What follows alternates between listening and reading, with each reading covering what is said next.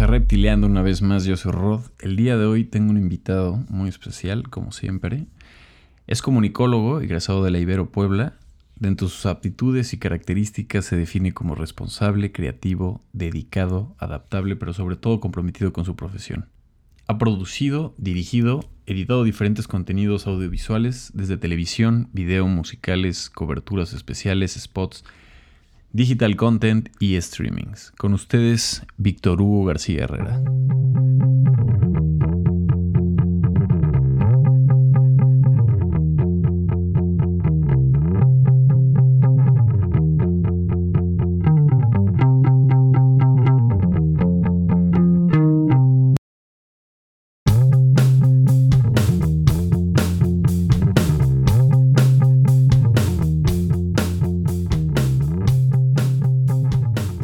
Onda, cocodrilo? ¿Todo bien? ¿Todo bien? Qué gusto volver, volver a platicar contigo. sí, se, teníamos que hacer esto de nuevo. La neta es que sí pasó un tiempo, pero qué bueno que ya esto está activado y estamos de vuelta. ¿Cómo, cómo andas? ¿Cómo está? ¿Cómo ha ido todo este tiempo? ¿Cómo has estado? Bien, güey, pues la neta todo ha estado fluyendo, que es algo bien importante, porque pues sí, después de que tuvimos esa plática, todo, todo ha mejorado, han salido buenas cosas y no me quejo.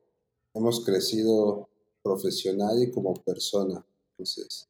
Qué bueno, hermano. A ver, para, para entrar más en contexto, ¿por qué no platicas de dónde eres y cómo recuerdas que, que fue tu, tu infancia en, en, en ese momento? Claro, pues soy de la ciudad de Puebla, nacido en Puebla, Puebla. Pues la verdad, tuve una infancia muy tranquila, muy, pues yo podría decir que alegre. Soy el hijo menor, somos, tengo dos hermanos, un hermano, un hermano mayor y mi hermana, la del medio, yo soy más pequeño, entonces, pues consentido, consentido, cuidado y pues también con dos hermanos que te llevan entre 7 y 8 años, pues como que ya ante los ojos de tus papás, pues eres como, ah, que haga lo que quiera, ¿no? Entonces. claro. Todo ha sido así. Y bien, o sea, la verdad, aprendí, o sea, de niño pues fueron mi inspiración mis hermanos, más mi hermano, porque pues es como tu ejemplo a seguir, ¿no? O sea, es como, lo que haga mi hermano es lo, lo, lo cool, por más ñoño que sea, pero pues, ante tus ojos, bueno, ante mis ojos era como el buena onda y lo que, lo que diga él es lo, lo, bueno. Qué chido. Y, o sea, sientes que también tienes como ciertas, este, como habilidades adquiridas también por, por tus jefes, o sea, como, o ciertos gustos que, que, que, fueron también atraídos por tus jefes, tus hermanos, tus primos, tus de familia en sí, o más bien ¿Crees que como que todas ese tipo de cosas que te empezaron a llamar la atención fue más como por amigos?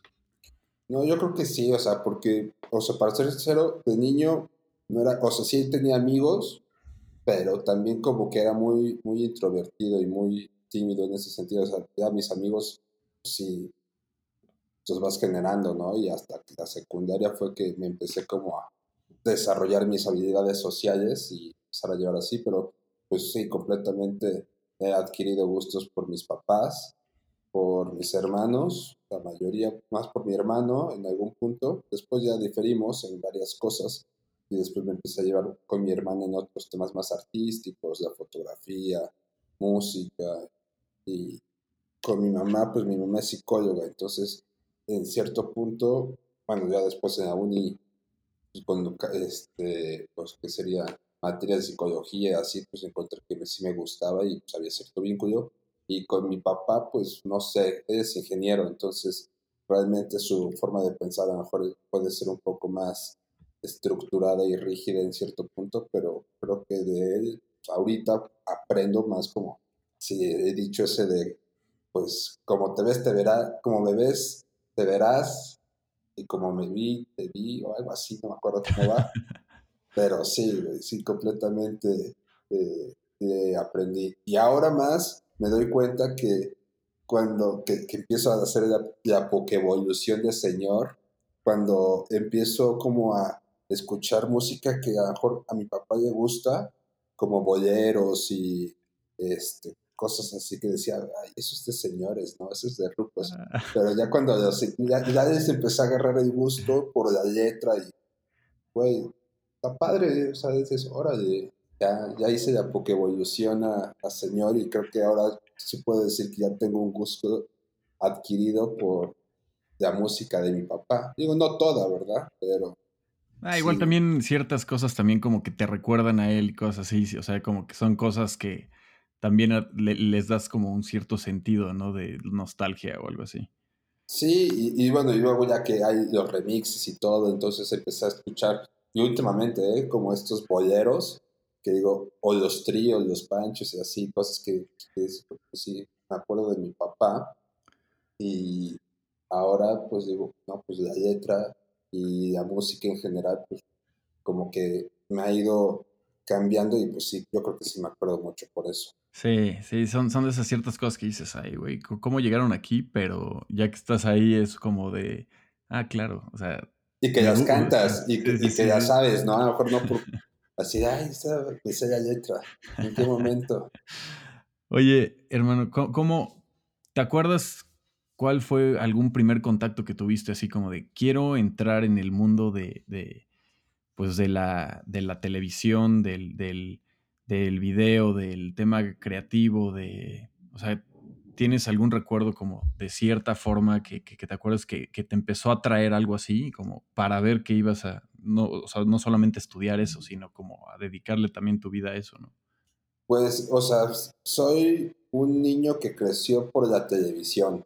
O sea, ¿sabes? Como que siempre, pues vi mucho tiempo en televisión de niño y veía a los Simpson cuando, pues en teoría no me dejaban verlo, pero pues, te digo, por mis hermanos que eran más grandes, pues es como los gustos adquiridos y crecí haciendo televisión y siempre como que me llamaba mucho la atención el video, este, la fotografía. Mi primera cámara fotográfica fue un regalo de primera comunión. Ya después me empecé a clavar más como en video, como en la secundaria, y yo creo que en la secundaria fue ahí más que dije, no mames, eso está chido, quiero, me gustaría hacerlo, y veía películas, veía, digo, muy comercial todo, no, es como que quisiera ver películas de arte de morro, pero me llama mucho la atención, yo quiero hacer eso, yo quiero hacer eso, luego decía, no, pues yo quiero ser actor, pero después como te digo, era medio introvertido, decía, no, los actores luego andan sin playera y y, y, uno que tiene un poquito de, teta de gordito, y decía, no. Entonces, este, pero yo creo que en secundaria, porque entregaba mis, mis tareas, cuando te decían, trabajo en equipo y entregan esto, pues ya me acercaba con el profesor y decía, oye, ¿puedo hacer video? Y así bueno, está bien. Digo, no sabía editar, mandábamos a editar con alguien, nos cobraban, no me acuerdo, 300 pesos entre todos, pero nos, o sea, nos gustaba hacer, bueno, a mí me gustaba hacer trabajos en video y así, así empecé. Y, o sea, ¿cómo, cómo sentiste que fue, digo, el, el, la, la, carrera que llevas ha sido estar en muchos eh, puntos, ¿no? Igual en esos puntos, ¿cómo crees que has ido desarrollando en cada una de las etapas ¿Cómo sientes que cada una de esas etapas te dio más este, experiencia para la que sigue? O sea, un poquito como contar los escalones de todas esas etapas que has vivido de alguna, de una manera este, fácil. Pues, o sea, yo creo que he aprendido, pues, así, no sé como todos, pero en mi caso siempre ha sido cagando ya, o sea, echándole a perder y he aprendido, o sabes, como que dices, ah, pero acá no fue o esta madre no se tenía que ser así, o cómo le hago para que se vea de esta forma, ¿no? Porque a lo mejor tienes tu idea en la cabeza y quieres hacer algo, pero ya que lo grabas dices, ah, no, esto no, era como yo quería. Y bueno, pues, todo eso ha sido como durante pues, el proceso desde que hacía mis videos de secundaria, luego en la prepa también grababa con cosas, y ya que entré, bueno, después me fui, o sea, como que no quería, no sabía bien qué estudiar, según yo quería estudiar cine, que fui un año sabático a Canadá, hice berrinche y todo para, para pues, poderme salir de mi casa y ver qué onda con la vida. porque me quería estudiar cine en España. Entonces, entre que sí, que no, mis papás me dijeron, bueno, está bien, no vamos a gastar en, una carrera si no quieres, porque lo más cercano es comunicación, ¿no? Y bueno, ya al final en Canadá, pues me grababa con una camarita y hacía como mis, mis cortitos así, y los editaba en Movie Maker, ¿no? Y así fui empezando. Y después eh, ya no entré, apliqué para entrar a cine en España, no me acuerdo de universidad, pero por temas de visa ya no pude. Entonces ya bien decepcionado de la vida, dije, no, pues bueno, ni pedo, me regreso a México a estudiar comunicación, que no quería, pero pues bueno, en el Ibero me daban beca, y dije, bueno, pues ya, cheque su madre. Y todos mis amigos estaban en el Ibero, pues ahí te conocí y así. Y pues la verdad no me quejo, no me quejo porque aprendí, me metí a hacer cosas de servicio becario y servicio social en, Radio Ibero y en TV Ibero de, ahí, entonces eh, estuve como haciendo prácticas. Y ahí fue como practicaba, practicaba, luego tomaba trabajillos de tomar fotos en una revista que se llamaba Antisocial, fotos, video y reseñas así. Ya se escribía y pues me empezó a gustar. Y así me fue llevando un lugar a otro. Y cuando acabé la uni, ah, bueno, también hice una serie documental con el Ibero de migración, pero pues, en, esa, en esa tirada, pues según yo, seguía diciendo, quiero cine, quiero cine, y el cine documental me gustaba, e hicimos una serie de migración con, con el Ibero dentro de la uni, y de ahí, este, pues uno siempre dice, ah, sí, el cine, chingada. Y dentro de mi carrera mucho era como el cine indigenista, cosas aquí medio alternativas que sí me gustaban, pero creo que mi carrera estaba muy cargada con eso, pero también decía, no, pues hay más cosas, ¿no? Igual lo comercial, pues no estaría mal, publicidad. Y yo una vez acabé la uni, mi tirada era venirme de la Ciudad de México a buscar alguna carrera de, más bien una productora, y probar suerte.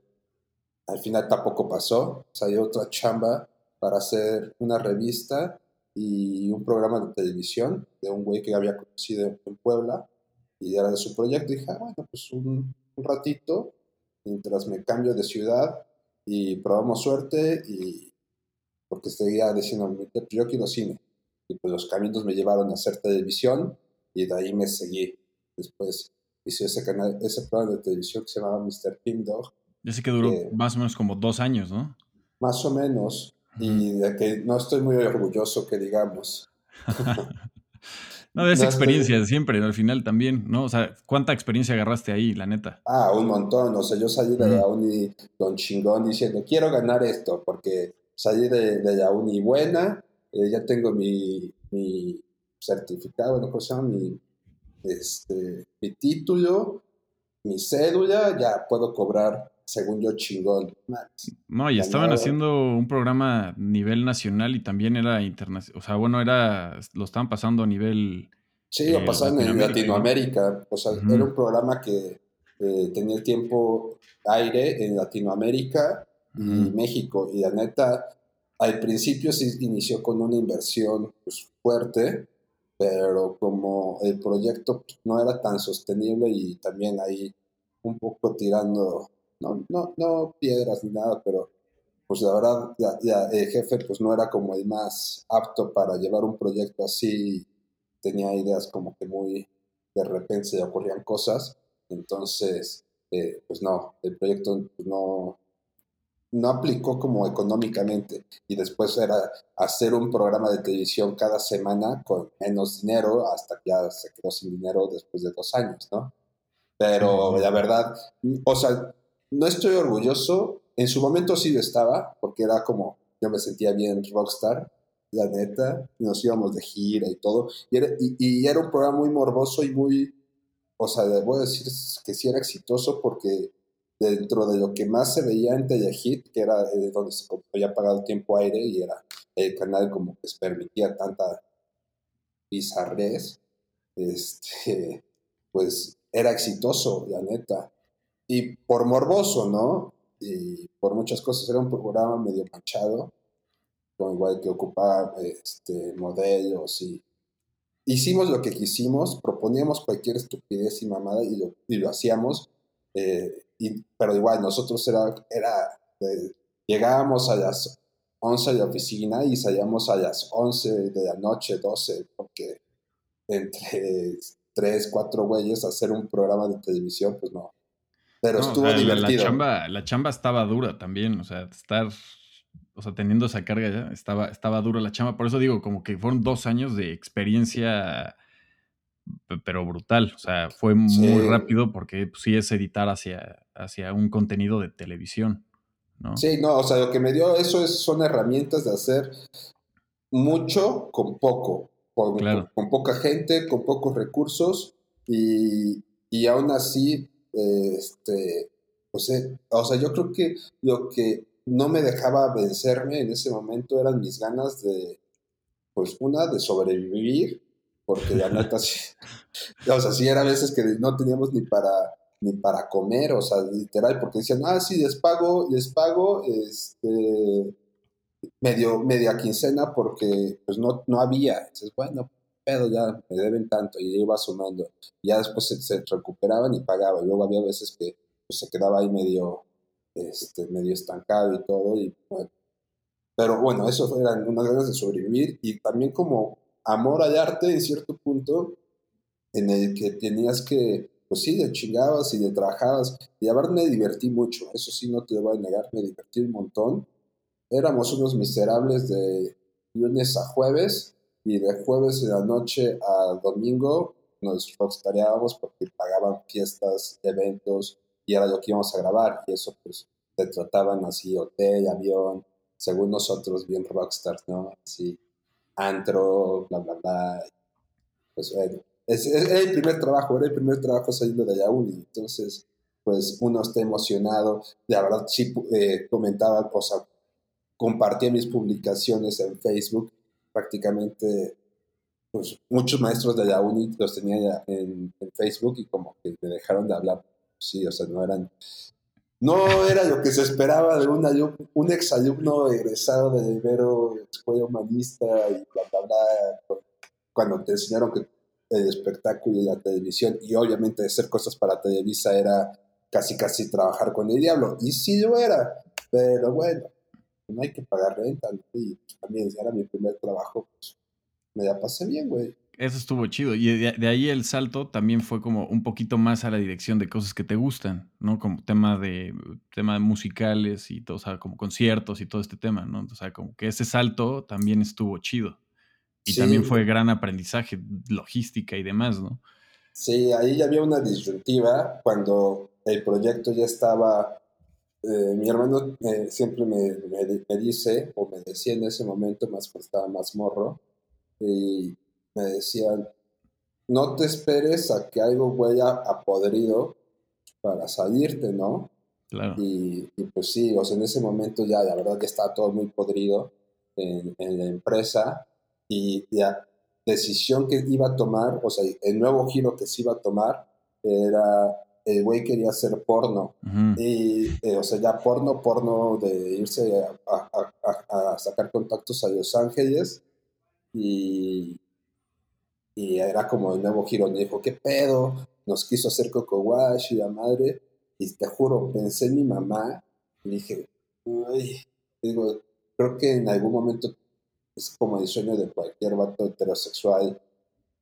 Bueno, más o menos así, hacer, grabar porno, ¿no? O sea, los amigos de mi hermano, o sea, el programa que hacíamos era un, era un programa medio, eh, o sea, como, pues, no soft porn, no, o sea, no, pero era medio, pues, sexosón, morboso, cachondo, o sea, digo, a veces no estoy orgulloso, pero los amigos de mi hermano me decían, no mames, tu hermano tiene el mejor trabajo del mundo, que nos invite, la chingada, o sea, ¿sabes? Como ese, ese nivel y ya después salió esto de, vamos a hacer porno, y te juro, pensé en mi mamá y dije, mm, pues creo que no. Y justo, o sea, el momento, ya de Televisa, bueno, de Telehit, nos, o sea, nos llevamos muy bien con uno de los productores asociados, que se llama Zulik Luna, y él, a Niño y a mí, Niño, pues eso, es un amigo con el que desde la uni hemos trabajado en proyectos y así, hemos llevado una, una este, relación laboral pues, en pareja, está, estado buena, hasta hace no mucho, pero bueno, dimos el brinco a, ya trabajar dentro de las filas de Televisa en Telehit y ya ahí fue cuando también ahí aprendí, ese fue, Pimdog yo digo que fue como mi, mi, una de mis universidades, más bien mi universidad, ¿no? Porque todavía seguíamos haciendo videos universitarios, así, con bajos recursos y todo. Ya después paso a Telehit y ahí siento que fue como mi maestría de la vida. Ya trabajando en una empresa grande, con fierros, con más gente, un set gigante, bueno, un set, equipo de iluminación, cabina, como todo ese rollo, más enfocado a la música. Más presupuesto también, ¿no? O sea, era, pues había, relativamente sí había, era más presupuesto, ¿no? Por lo menos sabes que, que, que, que no, que, tu quincena está ahí, ¿no? O sea, que, ya por sí, sí, sí, y no era como que te iban a decir, este, no, es que ahorita no salió para la quincena, ¿no? Entonces, este, no, por lo menos ya dices, ah, bueno, tienes eh, este, seguro social y en su momento tienes que, pagas una plaza para ser parte del sindicato, o sea, del Citatir. Llega un momento en el que, ya sabes, esos comerciales de Citatir, ¿sabes? Yo pertenecía, Güey, tienes que hacer, tienes que, o sea, si trabajas en, producción, ya seas como técnico, eh, ya seas de equipo de realización, cámara, o sea, producción en general, te tienes que afiliar al Citatir para, para, para hacer este trabajo en televisión. O sea, sí o sí. Y pagas tu plaza al principio y ya después, después de que pagas un año tu plaza completa, después pagas como el proporcional, no me acuerdo cuánto era, pero te lo, te lo descuentan de tu salario. Entonces, yo llegué a ser en algún punto de mi vida sindicalizado. ¿Cuándo pensaste eso? Nunca. O sea, yo veía Dragon Ball de, niño en el canal 5 y de repente corte comercial a Citatir.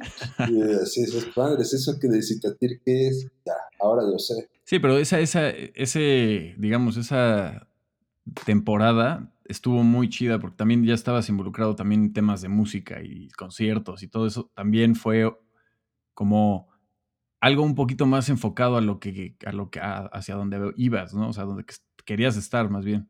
Sí, no, no, y desde siempre, ¿eh? o sea, desde que me dijeron, de, o sea, desde el primer programa de televisión que yo salía de la universidad, que dijeron, güey, vas para, o sea, vamos a comprar tiempo aire para Telehit, no mames, estaba súper nervioso y dudoso de mí, por muchas cosas, ¿no? Porque pues, te da miedo, te da, o sea, dices, ¿en serio ya voy a hacer televisión saliendo de, de, de, la uni después de dos años que estuve en en Telehit ya, pero ya cosas bien, ¿no? O sea, de, festivales, ir a entrevistas con, con músicos, con bandas, con cantantes y después este, coberturas de, de festivales y como que entras todo en este círculo de la música está chido, ¿no? Y o sea, ¿qué tal estuvo ese, eh, todo ese, ese, ese, ambiente y todo eso? O sea, ¿cómo esa temporada, cómo la describirías así?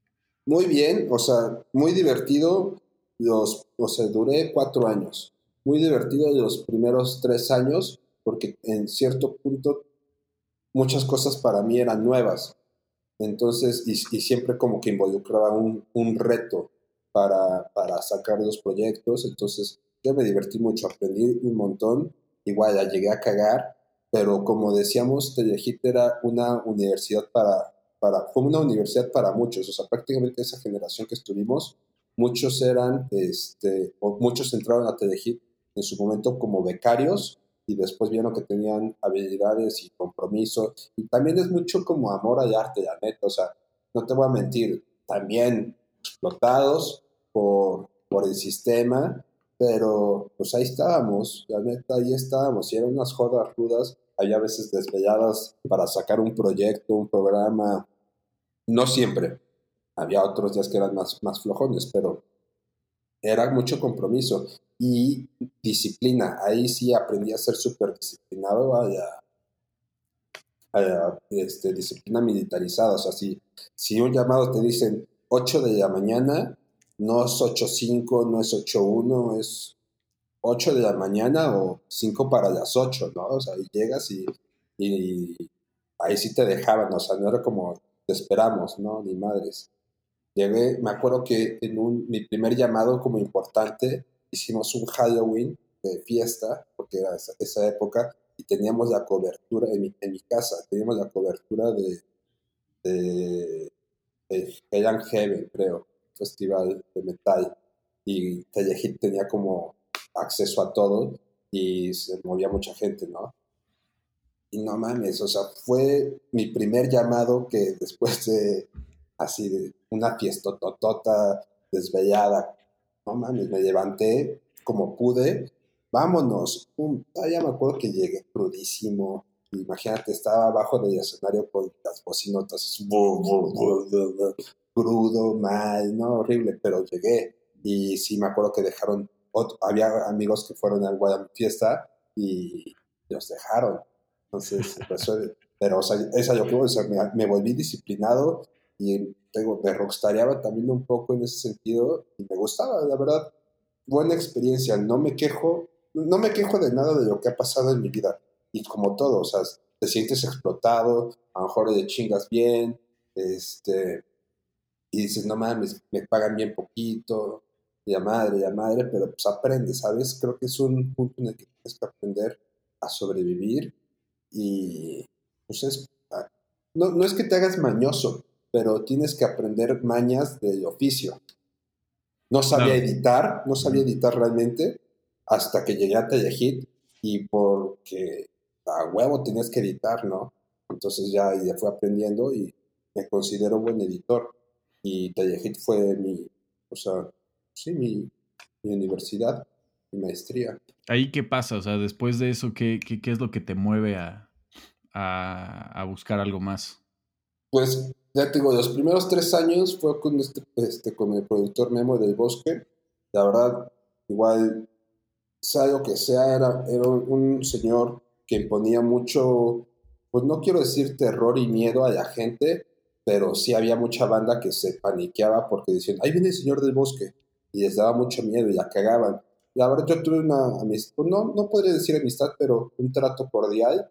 Después nos empezaron a llamar a, hacer proyectos que hacía para Televisa San Ángel, eh, proyectos especiales, este, coberturas, etc. Y estaba padre, nos consideraban a Niño y a mí para ese tipo de eventos y estaba bien. Después, eh, por decisiones de la empresa, le quitan el canal y entra otro productor. Y pues como dices, ah, bueno, pues va a haber cambios, pues está chingón, a ver qué pedo. Y llega otro productor a tomar el canal. Ah, igual aprendí cosas, pero yo ya estaba medio nefasteado en el sentido de que, pues, tus contratos ganan, o sea, te subían lo de la ley, ¿no? O sea, 500 pesos cada año. Y pues dices, no mames, 500 pesos no me alcanza para nada, o sea, no, o sea, ¿sabes? Ya como que terminaba cagado un poco de, del sistema, ¿no? Sí, o sea, como que creas igual un crecimiento parejo, ¿no? Sí, o sea, porque dices, güey, estoy aprendiendo, estoy echando ganas, y dices, bueno, a ver si con este nuevo productor las cosas se arreglan, mejoran, y pues entras a un tema que yo, yo decía que Televisa era como el gobierno del entretenimiento, ¿no? A lo mejor no entiendes por qué la gente, a lo mejor que es el amigo del amigo, el, no sé, güey, y están en puestos chingones, pero que en cuanto a decisiones dices, no mames, ¿en qué momento este güey llega a tener un puestazo con que gana X dinero, un montón, cuando realmente pues no sabe, ¿no? Y, no es como que diga, no, y yo sí ya sé más, pero, pero sí llegó gente de Monterrey eh, que ellos hacían más ficción y ganaban mucho mejor, pero en cuanto a hacer, o sea, lo que aprendes a hacer en televisión es que te vuelves muy rápido. Tienes que hacer las cosas bien en poco tiempo y te vuelves hábil para resolver problemas. Y en ficción tú puedes tomarte el tiempo que quieras para resolver cosas, ¿no? Y esos güeyes así para hicieron sus series y sus series salieron como siete meses después de que se hizo el cambio de productor, ¿no? Y, y a ti, pues sigue, sigue este, produciendo, sigue de, realizador, o sea que no me quejo, también aprendí otras cosas en cuanto a otras cámaras, otras tomas, o sea, otro, otra dinámica de trabajar en equipo. Pero ya también ya estaba harto. Y bueno, el chiste es que a este güey, a este productor, lo cambian de... Ah, bueno, lo que me hizo más, lo que me hizo imputar, sí, más cabrón, fue que le dije, ¿sabes qué? Pues que la neta, llevo dos shows trabajo así, trabajo un montón, gano una mierda, quiero ganar más dinero. No, sí, mi bicho, que este, el, siguiente, el siguiente firma de contrato yo, yo lo arreglo para que ganes bien y la madre dije, ah, pues órale. Dijo, ahorita no se puede hacer, tú sabes, la burocracia. Dije, sí, hay pedo, aguanto. Y lo que más me hizo imputar y fue cuando dije, no, ¿sabes qué? Ya no aguanto. Fue que al año siguiente, bueno, se acaba el contrato, firmo y me doy cuenta que lo único que me subieron de sueldo fueron 500 pesos por la ley. Dije, no, chinga tu madre, o sea, pero de, de emputamiento de decepción, ¿sabes? Así pues es. Sí, ya estaba platicadito también. Ajá, como que esa novia que te decepciona, así ese sentimiento que te quedas de puta, no mames.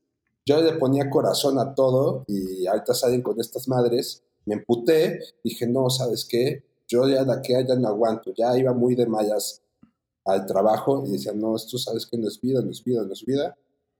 Y justo en ese momento, a ese productor lo, cambian a deportes, a Televisa Deportes, para, para el tema del Mundial en Rusia. Entonces lleva iba a empezar a llevar a la dirección de, este rollo. Y al cambiarlo, pues otra vez regresaba el señor del bosque. Y dije, no sabes qué, yo ya me sé este cuento de, es como te digo, cambio de gobierno, de se va un productor, cambio de imagen. Ajá, y, explota una bomba y se va un chorro de gente. Y se fue un montón de gente, o sea, se fue prácticamente tres cuartas partes de, en ese momento del canal. Y eso fue como por marzo. Y todavía me hablan su, su, productor asociado y me dice, oye bicho, este, pues como ya, pues, o sea, el radio pasillo de Televisa es, o sea, muy bien sabido que te que te sabe las noticias de lo que va a pasar dentro de la empresa por el chisme.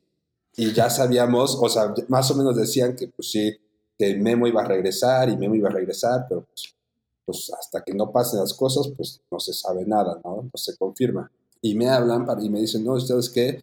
Pues tú eres de, de, las pocas personas que nos gusta cómo trabajan dentro del canal, que siempre ha estado con la playera bien puesta, que la chingada, como sabes, Memo ya va a regresar a, tomar el canal. Queremos contar contigo para, para este cambio. Y yo ya me había movido para este, cambiarme a un canal digital que en ese momento este, iban a abrir oficinas en México porque ya también ya tenía esa, esa idea de, moverme ¿no? a, lo, a lo digital. Ya de por sí hacer televisión era algo que no, difícilmente se ve y de chingas un montón. Y no es, en ese momento sí es ego. Y de chingas un montón y, pocas personas ven tu contenido, pues te pega, ¿no? O sea, dices, puta, pues trabajo y nadie lo ve, ¿no? Y, eh, y lo que yo hacía era de lo más visto. Y dices, no mames, pues, está cabrón. Y dije, no, pues sabes qué, pues no, ya, yo creo que ya no. Y mi idea era renunciar al productor anterior, no al productor que me estaba otra vez considerando. Entonces fue como decir, ¿sabes qué? Muchas gracias, pero siempre no, contigo no. Yo, yo iba a renunciar al otro güey. Gracias por la oportunidad, gracias por siempre tomarme en cuenta de muchas cosas, pero pues ya, ya me voy a, a mover. Y justo cuando voy a recursos humanos, así de recursos humanos, me dice, oye, ¿por qué te vas si tú no estás en la lista de los que acaban de sacar del canal? No, pues yo me voy porque quiero. Ah, órale, está bien. Y ya me, moví a un canal digital que se llama Race, que era una producción en ese momento entre Los Ángeles, Miami, Buenos Aires y ahora íbamos a abrir la oficina de México. Entonces, pues ahí, ahí me moví e hice el brinco. ¿Qué es actualmente donde estás ahorita? Pues Sí, sí y no. O sea, sí porque también tuvo una historia. O sea, tuvo, o sea, Reis arrancó, lo arrancamos en México, Alversano, ahora es mi socio.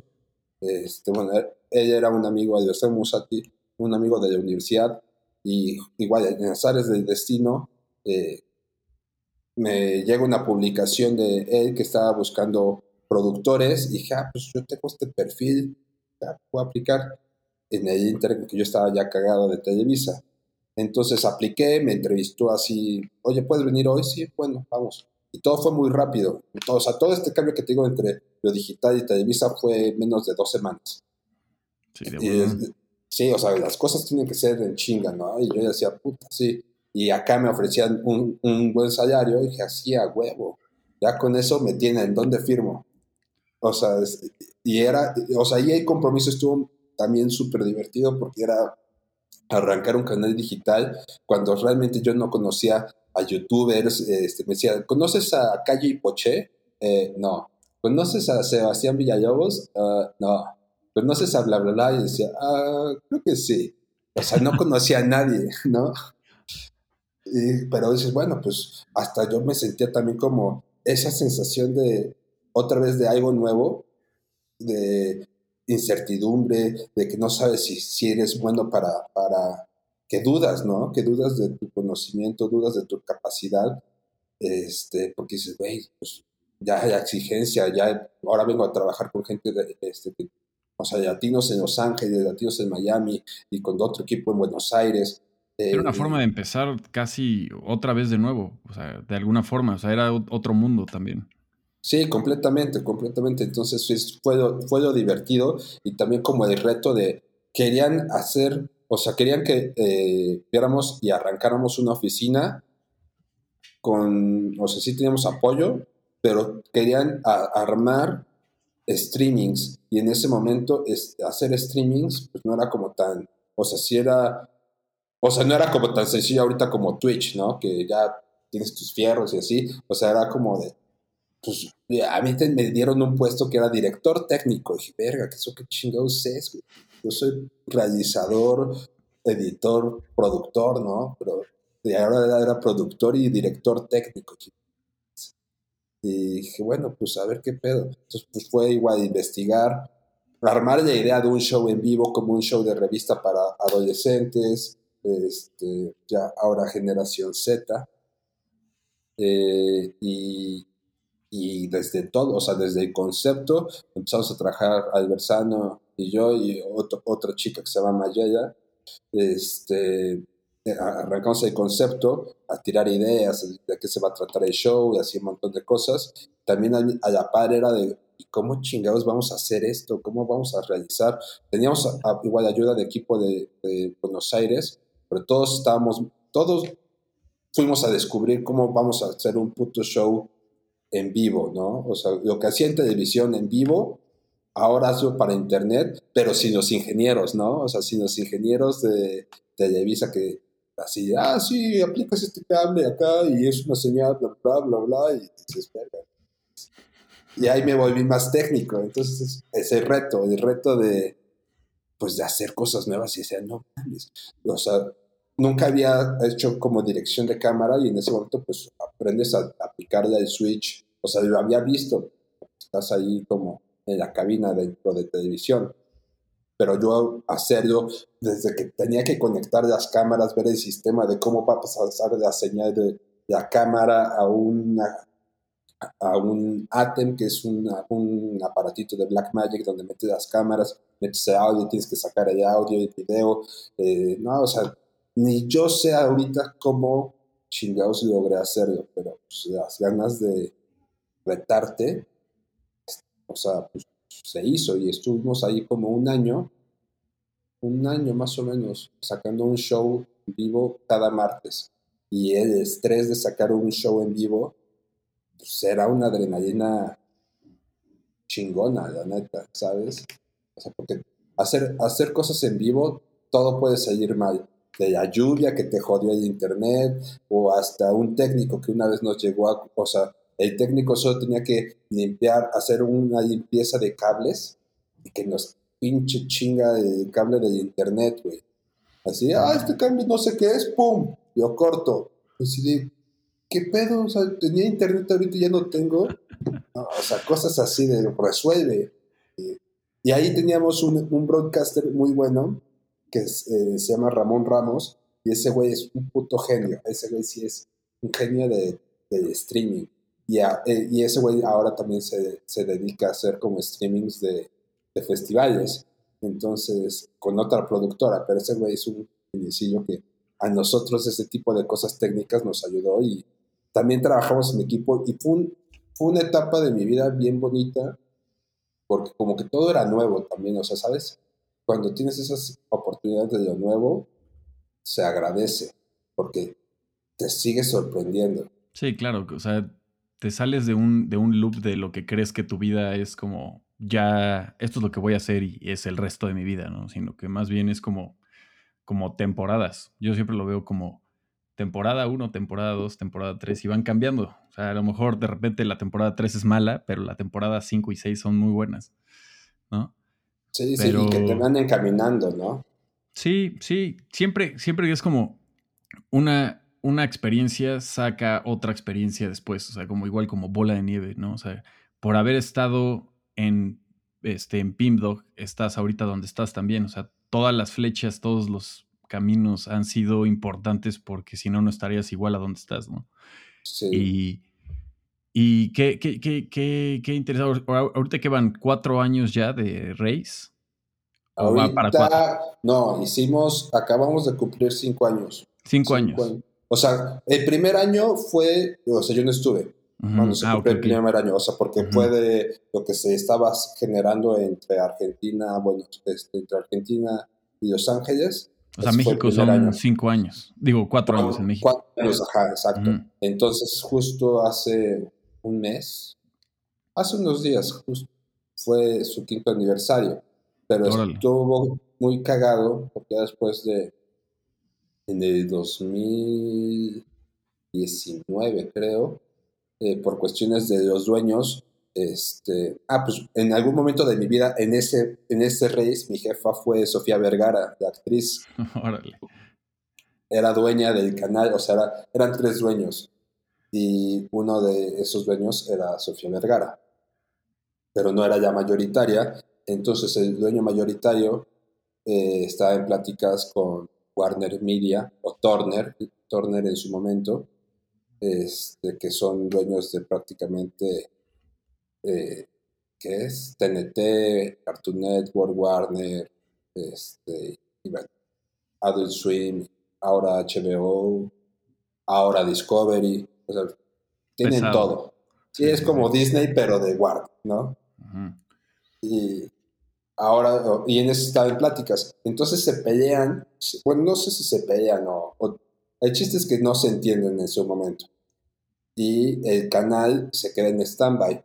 Y junto con Adversano y yo, pues, o sea, nos dice Miriano, que era el dueño mayoritario, oigan chicos, ¿saben qué? Este, pues, como ya saben, esto, pues, el proyecto ya como tal, ya que acabó, pero la marca, yo tengo este plan de venderla porfa, no dejen que muera, con lo mínimo, hagan, o sea, si los invitan a entrevistas, pues vayan, o sea, ¿sabes? O sea, no, no, realmente no ganábamos de ahí nada, más que seguir teniendo como las relaciones con disqueras, con eh, agencias de talento, managers y así, y generar nuestras relaciones. Y en ese inter, eh, yo empecé a trabajar, o sea, hacíamos cosillas muy leve para el canal, pero así súper leve, o sea, de venir dos años con pum, pum, pum, pum, pum, pum, pum. En mediados del 2019 nos separó, por sus, sea, su naturaleza nos hizo parar y me y pues empecé a freelancear, ya haciendo home office desde mi casa y ahí me salió un proyectito que era viajar con una amiga que quería hacer este, fotos y video en, en sus viajes. Entonces todo se acomodó y me fui a viajar un rato. Estuvo bien chido. No, mames, increíble. O sea, en ese año, en el 2019, viajé un montón. O sea, estuvo chingón como de experiencia. Y ya después eh, cerramos. O sea, esta amiga me dice, ¿sabes qué? Me voy a, Miami este, a estudiar inglés. Ya no, ya no vamos a viajar. Pero pues gracias. Dije, ah, bueno, pues no pasa nada. dije, puta, ¿y ahora qué voy a hacer? Otra vez, güey. otra vez porque te digo, todos estos cambios, estos brincos de un lado para otro han sido muy rápidos, o sea, ¿sabes? Así como de, ah, bueno, pues me salió esta chamba, bueno, pues ahora soy fotógrafo y ahora soy eh, realizador de viajes y, y pues, empezamos a grabarte, pero ya como una clienta, ¿no? O sea, como ella me decía, no, es que yo quiero así, así mi video, Y pues, sí, decías, órale, pues va, sin problema. Es, es muy divertido.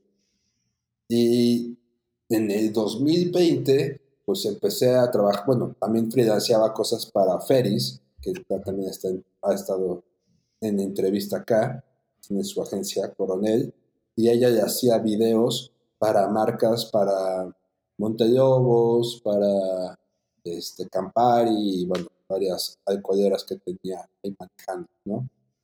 Y también para Ocesa, para, hacía como flyers para el Plaza Condesa, el difunto Plaza Condesa. Entonces, hasta la pandemia, llega la pandemia y pues valió madres muchas cosas, pero dentro de las cosas que no valieron madres fue la negociación que hubo entre Emiliano y Turner, Warner Media, en, en Argentina, y compran Race, el canal que, veníamos cuidando como nuestro hijito, y lo compran para, porque no, o sea, dentro de la cartera de, de ventanas de Warner no tenían un medio que hablara directamente a la generación Z, o sea, tal cual, ¿no? O sea, y vieron que nuestro público era ese. Entonces, entre, o sea, había un espacio entre, entre Warner Channel y Cartoon Network. O sea, Cartoon Network son niños que te gusta hasta 12 años. Sí, más o menos. Y, igual. y Warner, que será de 24 años. Arriba, ajá. Y, o, sea, o, sea, Warner es como de 24 y más para señores, ¿no? O sea, es como... Y entonces de, el target de 24 a 12, 13 años no lo tenían, o sea, no tenían ningún medio que, que abarcara eso. Y esa fue la razón por la que compran Race, porque nuestro target son la generación Z, más enfocados en, tenemos un público femenino como del 96%, pero es un, sí, o sea, está cabrón, o sea, dentro de, dentro de las estadísticas, yo creo que sí, 96, 95% es, es público femenino. Es muchísimo. Pues un montón, o sea, y siempre ha sido, o sea, desde un inicio, siempre ha sido como esa de tirada. Y son, o sea, son, es un público súper amable, o sea, desde que se arrancó con Reyes, el hate no existe, o sea, ni de nosotros, ni de nuestra parte, hacia, hacia la gente con la que trabajamos, que son youtubers, tiktokers ahora, eh, influencers, o sea, sigue siendo como este mundo eh, pop, adolescente, o sea, y, nuestro, y nuestro público es, o sea, igual adolescente, nunca, nunca ha sido como un caso de hate, o sea, siempre hemos sido como por el buen pedo, buena onda, amor es amor, o sea, es un canal muy, muy cariñoso, o sea, ¿sabes? Siempre tiramos buena onda y se nota, o sea, los, los youtubers, los creators que, que van a grabar con nosotros, siempre están como de, no mames, me gusta mucho, me la paso muy bien, porque pues esa es la idea, ¿no? O sea, siempre estás en producciones que estás estresado, o siempre hay alguien que está cagando, que, que está así de, eh, y que esto va a acabar, o, o ya nos tardamos, la chingada, bla, bla, o sea, siempre, siempre en alguna producción hay alguien que, que te hace pasar mal, y desde un inicio o sea, desde que se arrancó en el 2018, 2018, en México, nuestro propósito siempre es decir, güey, nosotros venimos a pasarnos bien, somos amigos de todos y eso ha sido algo que nos distingue. Y eso ha sido como la idea que la marca ya hemos construido con esa, con esa idea de somos amigos de todos y nos venimos a pasarnos bien. Y eso está chido. Sí, la neta sí, qué chido. ¿Cómo, cómo, es que, que te sientes tú ahorita en el presente de en dónde estás parado? Puta, muy contento, muy realizado, porque, o sea, a pesar de que llegó la pandemia, que te juro, también llegó un punto en el que tanto Adversano como yo ya apostamos a este proyecto durante pandemia, porque al ser parte de... era otra vez pasar a, hacer el corporativo, ¿no? O sea, volvimos a hacer de algo chiquito, o sea, como muy in-house y muy, muy de todo, a ser parte de un punto corporativo, ya sabes, es medio burocrático todo. Se tardaron no te miento, o sea, sacar nuestro pago se tardó como cinco meses en pandemia. O sea, el 2020, te digo, yo, yo estaba medio, medio quebrado por, o sea, ya o sea, los proyectos de freelance, eso sale para la renta y salen para cosillas, pero justo nos salió este proyecto de Race otra vez retomarlo, o sea, y los únicos que regresamos dentro de la primera generación fue de 2018, solo fuimos Alversano y yo, nos quedamos con la marca en cierto punto y la volvimos a, arrancar y ahora vámonos. Y apostamos al proyecto, te juro, cinco meses para que saliera y llega un punto en que decías de no mames, sé que tengo dinero, pero no tengo porque pues no me han pagado, ¿no? Y aguantar así en pandemia pues estuvo rudo. Me regresé a vivir a Puebla pues por muchas cosas con, para cuidar a mis papás, para cuidar a mi hermana, mi hermana estaba embarazada en ese momento, este, y pues ya sabes, ¿no? Todo el mundo pues, estuvo asustado, encerrado, etc. Algunos sin chamba. Yo decía, no, pues tengo chamba, pero no tengo varo, ¿no? Y bueno, pues, pedo? Mi mamá, así súper buen pedo, me dijo, güey, tranqui, eh, yo sigo recibiendo mi dinero. Eh, en ese momento estaba por jubilarse. Pues, güey, pues la neta, pues estando en casa, pues no hay tanta bronca. Nos, nos, y cuando puedas, pues nos alivianamos, órale, me fui a vivir a Puebla, pues en como que serán, yo creo que seis, siete meses. Pero no en la casa de mis papás, pues, en el departamento de mi hermana, si no, nos hubiéramos matado. Entonces, este, o sea, de día era como de tratar de, o sea, las juntas y los compromisos, y arrancamos Reis, éramos cuatro personas, o sea, dos en Argentina, que era la coordinadora, eh, la, la, coordinadora de redes, Alversano y yo en México. Era, arrancamos nosotros cuatro. Así, chingas de, sigue editando videos y videos y videos. Eh, los editaba en la madrugada porque, pues, como que en la mañana y en la tarde, como que no me concentraba por, por muchas cosas, ¿no? O sea, todo el mundo pasó ahí sus, sus tiempos raros y pues ahora de chinga. Y a pesar de eso, me siento muy contento ahora porque pues ya siento que después de 10 años laborales desde que salí de la universidad y que llevo 10 años viviendo acá en la Ciudad de México, ya siento que estoy cosechando los frutos de tanta chinga, ¿no? De mal pasadas, mal comidas, este, en cierto punto chamaqueadas por la vida, siempre te dicen, no, sí, te pago, y siempre sale algún cabrón que abusivo, hijo de puta, que no te pagan, ¿no? Pero en este momento de mi vida este, arrancamos y, no fuimos trabajadores de Warner como tal, porque también no podían contratarnos, porque, pues por, pues por muchas cosas, ¿no? Pandemia. Entonces, lo que negociamos fue ser sus productores, sus sea, como su casa productora y hacer de booking este, de talento a, a Reis y a otras cosas de Warner entonces, este, pues nos funcionó mejor que ser trabajadores dentro de una empresa, porque ahora ya puedo decir que tengo mi empresa junto con Alversano, que es mi socio, eh, tenemos nuestra productora y tenemos también nuestra agencia de management de talento digital.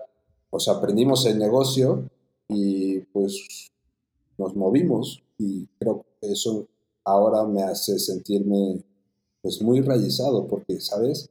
Eso es lo que te digo, siento que después de tanta joda, tanta joda, digo, ahorita sigue siendo joda, pero ya es como a mi joda, ¿no? Y si yo no le trabajo, exacto, si yo no le trabajo, pues no veo a caer pues, avaro, o sea, ¿sabes? Es como el compromiso, tienes que moverte, tienes que hacer eso.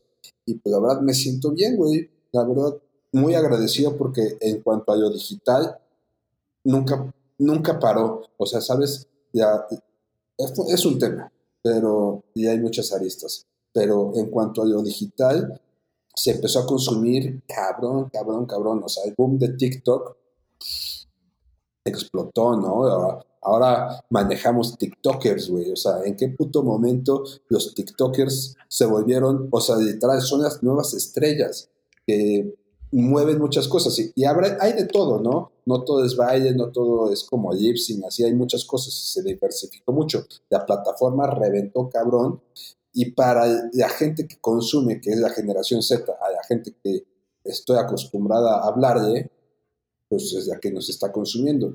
Y está increíble, güey. O sea, ¿sabes? No. Agradezco muchas cosas y, y, como dices, cada paso que das me fue aventurando, me fui como moviendo para, pues, para llegar a este punto. O sea, yo te juro, de decía, no mames, o sea, ¿en qué momento me va a alcanzar para esto? Digo, no es que ahorita sea, o sea, que gane de millonario, ¿no? Pero, pero sí siento una, un, como que se aflojó la cuerda de estar ahorcado, ¿no? no, y es, es, ese momento donde ya puedes trabajar prácticamente casi sin, sin pensar en la parte económica, o sea, como que ya sí, sí está ahí, porque obviamente es importante, pero ya no es como pero ¿cuánto va a ser? O sea, ya sabes, o sea, como preguntar casi, casi como, en vez de ver el menú de quiero una hamburguesa, es así, ¿cuánto cuesta la hamburguesa para ver si me alcanza? Y si no, no me la compro. Exacto. Creo que qué chido, o sea, la verdad que qué chido que, que, estás en ese momento justo y, que lo estás aparte, obviamente, disfrutando al 100. ¿Hacia dónde sientes que ahora va bicho? O sea, estás ahí en este punto, ¿qué quieres buscar? O sea, o qué, qué no quieres dejar de parar a hacer. O sea, creo que nunca quiero dejar de producir. Porque, ¿sabes? Ahorita me siento, tengo 35 y me siento joven. O sea, me siento, este, o sea, trabajar con generaciones más chicas me, hace sentir, pues en cierto punto, actualizado. Y eso creo que es súper importante porque te tienes que actualizar en muchas cosas, en edición, en, en, quién es quién, qué eventos son los nuevos, o sea, digo, que la gente que, TikTok sean los nuevos estrellas, pues dices, no mames. A lo mejor gente de nuestra generación dice, estos güeyes qué chingados, ¿no? Pues estos güeyes qué chingados, pues están poniendo reglas en, en su generación, ¿no? A lo mejor nosotros no los conocemos, o nuestra generación no los conoce, o algunos, y tampoco tendría por qué, pero yo me siento joven en ese sentido, o sea, me gusta, me gusta estar actualizado y creo que eso es algo importante. Y en cuanto a lo que quiero seguir haciendo es seguir produciendo, pero seguir ahora produciendo contenidos que también a mi generación y a mí como persona eh, sean contenidos que quisiera consumir, ¿sabes? Claro. Este, me, encantaría, o sea, sigue siendo la, la, idea de en algún momento quiero seguir así, o sea, quiero hacer una película, ¿no? También quiero hacer una, una serie.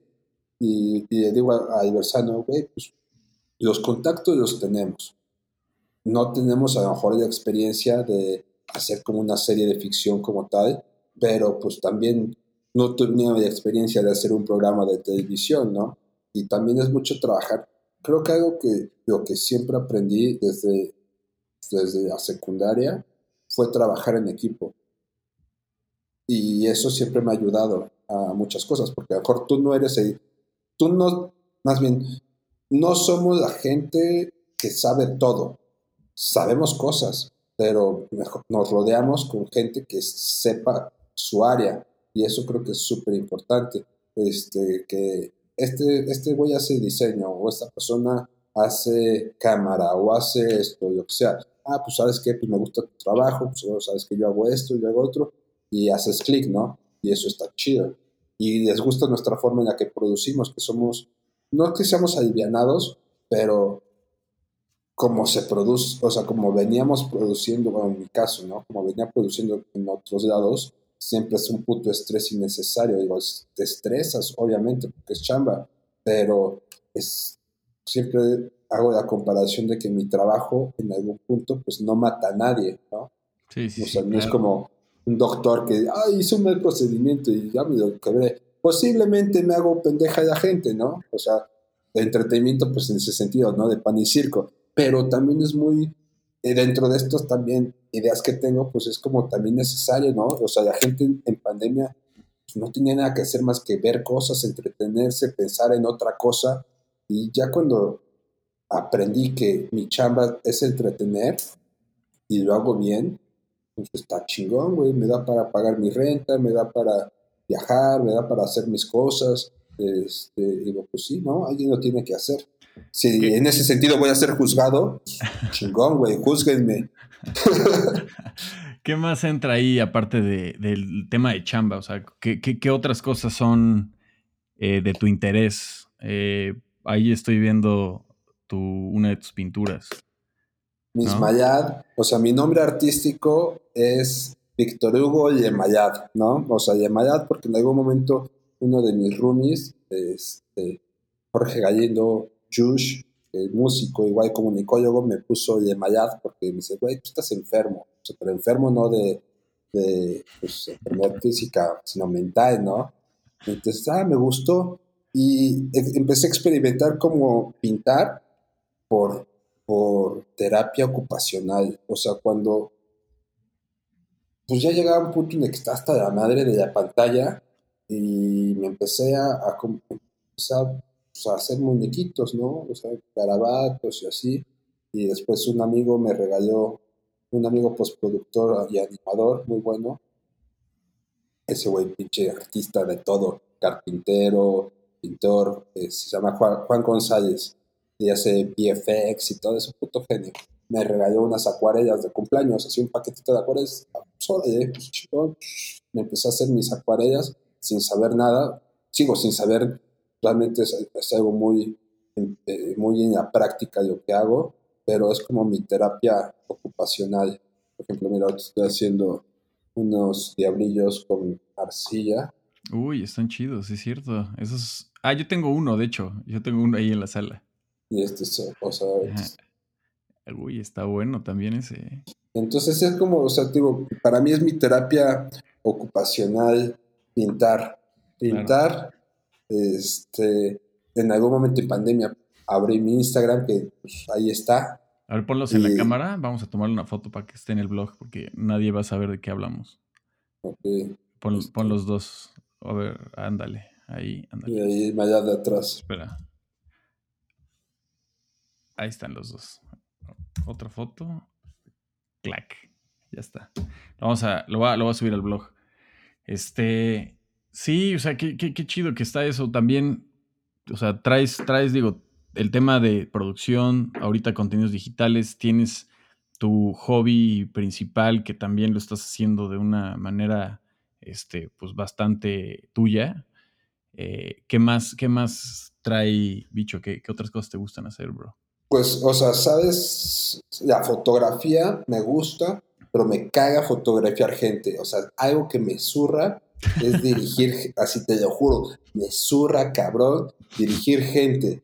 Porque, o sea, en fotografía, en video no tengo bronca, el video me, gusta, porque hay movimiento y todo, pero, o sea, por, mi capa, o sea, no me sé, creo que no me sé expresar y tampoco es como me sé como las figuras del cuerpo, que si hacen ese, si serpenteos y cosas, no me gusta. No me gusta y a mí lo que me gusta es foto de arquitectura y foto de objetos. O sea, como, o sea, los detalles, o sea, como cosillas así, me, las texturas, eso me gusta. Y también soy, tengo un mal, como, como hace dicho, de casa de herrero, asador de payo, que o sea, nunca publico nada, ni, ni, de casi, o sea, publico muy pocas cosas, ni de mis fotos, ni de mi trabajo, ni de las pinturas. O sea, soy poco, eso sí peco, de ser poco comunicativo.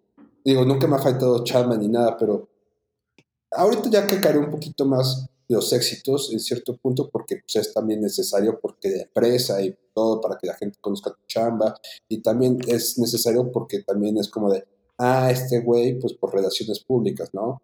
Está en estos lugares, está en todo esto, pues, estoy en todos lados, pero como que mi, no sé, tengo ahí un dilema entre mi figura pública y mi, mi persona, ¿no? O sea, sí, claro. o sea, como, no sé, soy mucho de amigos, sí, no publico muchas cosas, cosas que a lo mejor están ahí, pero pues en cuanto a mis fotos, me gusta mucho, antes disfrutaba mucho ir a conciertos y festivales, ahora ya muy poco, porque también en ese inter de que era freelance, estuve trabajando igual dentro de Telehit y esto fuera de, freelance, estuve trabajando en los streamings de Corona Capital, este, EDC, Vive Latino. Me tocó el último Vive Latino de la pandemia, así, chicaos. Eh, todo el mundo estaba paniqueado, me tocó vivirlo internamente en el streaming y me gusta, o sea, es eso. Pero también me gusta vivir las cosas en cuanto a, producción, stage y todo eso, como vivido por detrás. O sea, como que me acostumbré mucho a el All Access, ¿no? Prácticamente. Y, e ir a un festival, pues como mortal, está padre, la neta, pero está padre ir con amigos. Y a lo mejor, pues no sé, te la pasas bien. Como sabes que fuimos a, a ceremonia, estuvo muy divertido. Tenía rato que no me había pasado así de bien en un festival.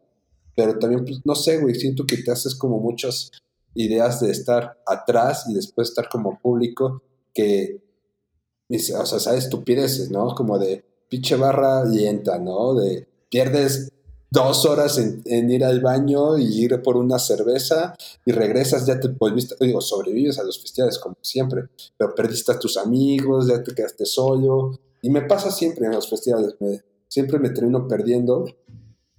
Digo, los, encuentro mil veces, o sea, mil horas después, pero sí, la, la, pagas, ¿no? La pagas antes y ahorita ya no estás tan dispuesto luego a pagarla.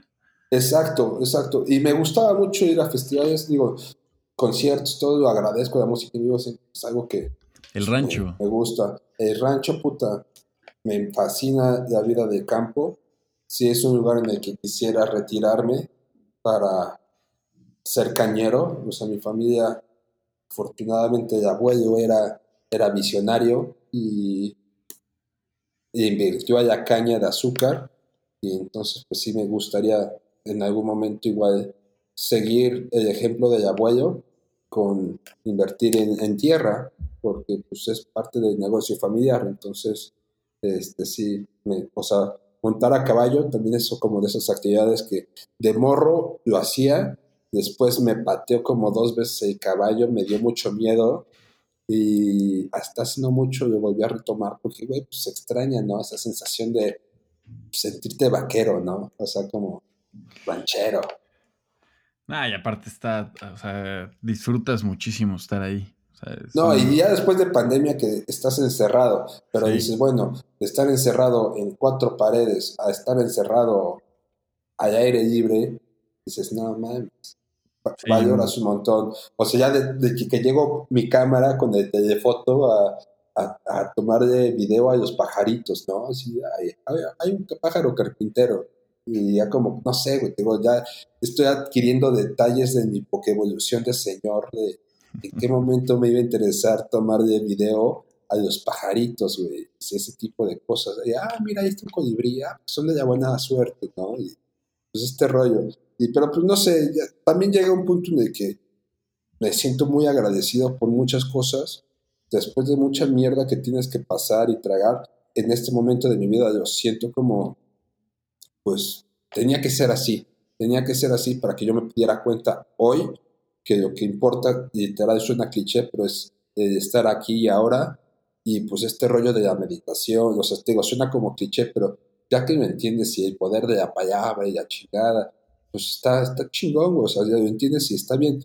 Y en cierto punto eso del poder de la palabra también dejé de, dibujar algunas cosas y firmar yo como de mayad, porque dije, ay cabrón, no vaya a ser ya que sí me quede enfermito mental y valga verga, este, de que yo estoy decrete y decrete, eh, pero pues no sé, es ahí, es ahí un tema que, pues no sé, ya yo que era, ya yo que era, que va y viene, pero pues me gusta, me gusta, y a lo mejor no soy más el mejor pintor y todo, pero pues expresarte en otras áreas del arte está chingón, ¿no? Digo, mi trabajo es hacer video, en cierto punto, pues en algún momento pues está considerado medio artístico eso, ¿no? Pero es mi chamba. sí, no, y, al, final tener otras cosas que sean súper tuyas, o sea, que tú eres, tú eres el que decide todo, el momento, el qué, el cómo, todo, creo que está chido. O sea, son, son, cositas en donde plasmas realmente así tu momento, ¿no? pues es como tú, ¿no? El gráfico, o sea, lo gráfico, pues eres talentoso y también el diseño gráfico de ilustración, pues es, está, está chingón, pero al final luego termina siendo tu chamba. más bien es tu chamba. Tu chamba, exacto. Y, y, para, y para cerrar, mi bicho, ¿qué podrías decirme de ¿Qué te inspira o quién te inspira? O las dos. Ay, ay, ay es una, es una pregunta un poco, pues no sé si compleja, porque me inspiran muchas cosas, o sea, sabes, literal, de, de tu día a día, de tus amigos. O sea, me da gusto saber que tengo amigos muy talentosos, muy trabajadores y que venimos como de la misma, pues como de la misma corriente, ¿no? O sea, de que estudiamos en, en Puebla, en la Ibero, la UDLA, el TEC, y todos nos encontramos de fiesta en Cholula y decías, este güey, ¿qué chingados va a ser de su vida, no? Todo bueno para nada. Y ver que esa gente con la que me la pasé muy bien en ese tipo universitario, como tú, eh, este, pues está haciendo cosas muy buenas, o sabes, es muy talentosa. Y mis amigos me inspiran mucho en ese sentido. O sea, la, mayoría de las personas que, que, que has entrevistado en el podcast, a lo mejor profesionalmente no sabes en sí en qué está haciendo, pero cuando te escucho, pues dices, ay, no mames, qué chingón que Carlitos está, está en este proyecto. Porque también después de la uni, la chamba y hemos crecido y todo, pues ya no es como la misma frecuencia. Pero me inspiran mucho mis amigos, eso está, es muy claro, porque todos son muy profesionales y muy, muy buenos, güey, ¿sabes? Eso me gusta. Me inspiran mis papás en cierto punto. Mi mamá es una persona que se acaba de jubilar hace, creo que, un año. Bueno, se acaba de jubilar. Y, sigue, y siempre se ha preparado. O sea, ella es una persona que es, es muy estudiosa, le gusta la historia, le gusta leer, psicóloga, tiene maestría, que la maestría ya hizo hace como cinco años. O sea, ¿sabes? Eso dices, órale, qué ganas tan chidas de, de seguir desarrollándote, ¿no? O sea, mi papá también, puto, me inspira como la fortaleza de, o sea, hierba maya nunca muere, de, no mames, ya ha pasado de todo físicamente y, gracias a Dios lo tengo acá, ¿no? Y dices, órale, pinche Robocop, ¿no? De mil y una operaciones y está acá mis hermanos, o sea, todos, todos en algún punto de mi vida como personas me inspiran, este, pues en cierto punto las películas, el audiovisual, la gente que está haciendo cosas, o sea, ¿sabes? Eh, gente de mismas cuentas en Instagram, que sigo como eh, videógrafos, realizadores, fotógrafos, y que en algún momento igual me tocó trabajar con ellos cuando eran, estaban empezando y ahora que ya están haciendo series, videoclips, cosas así, dices, órale, qué chingón, y que has tenido como la oportunidad de verlos. Hasta me tocó ver a J Balvin cuando estaba en Telehit, digo, es como que te no mames, J Balvin la rompe, pero o sea, si la rompe en su mundo, en su género. Me tocó verlo sentado en previo entrevista en Telehit, así cuando estaba arrancando por su, haciendo medios en México, en un pinche sillón ahí en el pasillo de, de, de, esperando su entrevista, así puto chollo que decías, ese güey, ¿qué chicos es? No, pues que J Balvin, ah, pues órale y corte A, así el vato acá dando vueltas por el mundo, ¿no? Dices, órale, cabrón. O sea, ¿sabes? Muchas de las entrevistas que me ha tocado hacer a muchas personas, creo que lo que más he aprendido es que los sueños sí se cumplen, ¿sabes? Suena bien, tengo bien cliché y todo ese pedo, pero pues sí es cierto, se cumplen, que no sea fácil el camino, también es una realidad y que mucha gente se desvía, se desmotiva o X o Y, no sé, tienen algo que les pasa en su vida que les desvía el camino y a lo mejor su objetivo pues medio se va tambaleando, ¿no? Pero sí me consta que la gente que ha chingado pues está donde quiere estar y también todo depende, pues te digo, el poder de la palabra que me cagaba esa frase hasta que pues, me hice consciente que sí es cierto, que mi mamá me la decía también, ¿no? O sea, todo lo que tú pides y lo que tú dices y lo que, cómo te expresas es lo que atraes, ¿no? Y también eso es como, pues también parte como de mi inspiración de día a día y ya como en este rollo de tratar de, pues suena, digo, cliché, pero vibrar bonito, ¿no? O sea, rodearme de energías y personas y, y cosas que pues estemos en la misma, porque sí, sientes como esta pesadez de puta, ahí viene este güey a quejarse, ¿no? no sé, yo fui muy quejumbroso mucho tiempo y cambié mi chip y te puedo decir que pues sí, güey, la neta, cambiando tu chip, muchas cosas se van acomodando. Qué chido, bicho. La neta es que sí, digo, yo he estado este, viendo esa evolución de lejitos, pero lo veo y te siento ahorita en un muy, muy, muy buen momento y me da un chingo de gusto verlo. O sea, me da un chingo de gusto verlo, me, me, da gusto saber hacia dónde vas, que siento que es un muy buen lugar y pues te agradezco, te agradezco que hayas compartido eh, cortamente acá eh, una versión de toda la vida de Bicho Express. Algo así.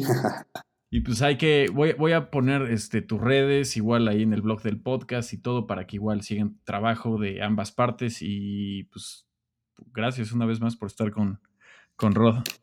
No, pues gracias a ti, Cocodrilo. Sabes que yo soy muy fan de tu, de tu proyecto desde que me lo contaste de la boda de Carla. Dije, ay, a huevo, te empecé a escuchar y me gustó, güey. Pues, y me da mucho gusto, te juro, te felicito que estés otra vez en esto y, güey, pues apoyémonos, apoyémonos en muchas cosas, porque, digo, yo creo mucho en el potencial de mis amigos, si no, no serían mis amigos, ¿no? O sea, prácticamente así ya de mamón, ¿no? De, güey, si no eres, si no eres talentoso, no eres mi amigo, güey. pero, pero, ¿sabes? Sí es como este tema de decir, güey, al final somos, un, somos una comunidad que nos que hay que crecer juntos, ¿no? Y si en algo yo te puedo echar la mano y así, pues, güey, yo encantado, soy muy fan de, de Reptiliando y me da mucho gusto que, que estés otra vez acá en, en, las entrevistas. Estamos de vuelta y justo es eso, es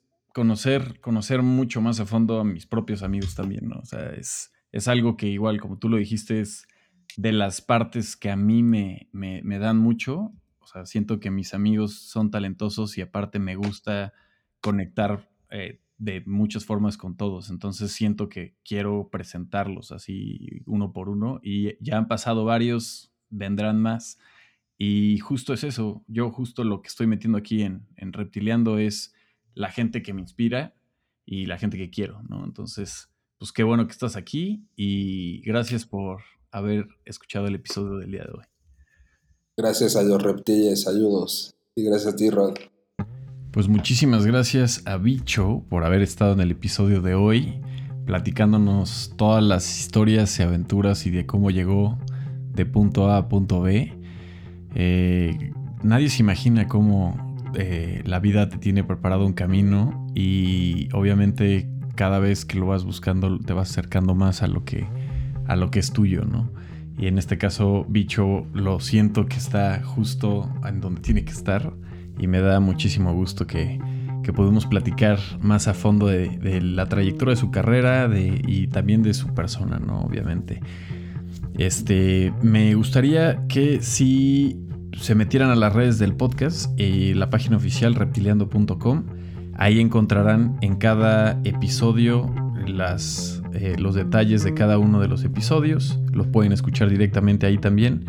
Y si les está gustando el podcast y me quieren ayudar, es eh, elemental que si lo están escuchando en Apple Podcast, ahí pueden hacer un comentario y dejar un rating.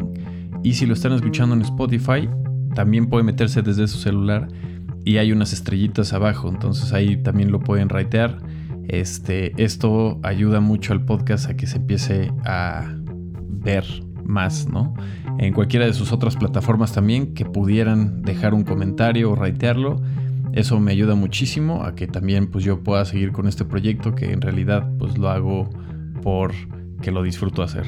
En realidad este, esto es para, para mí, para ustedes y entonces pues espero seguir haciéndolo. Vienen más episodios eh, para la próxima semana. Esta semana tengo otros episodios que, que vienen unos pregrabados y unos nuevos. Y para la próxima semana ya casi empezamos con puros episodios nuevos. Entonces, pues muchas gracias por estar conmigo. Yo soy Rod y los veo otra vez en Reptiliano. Bye bye.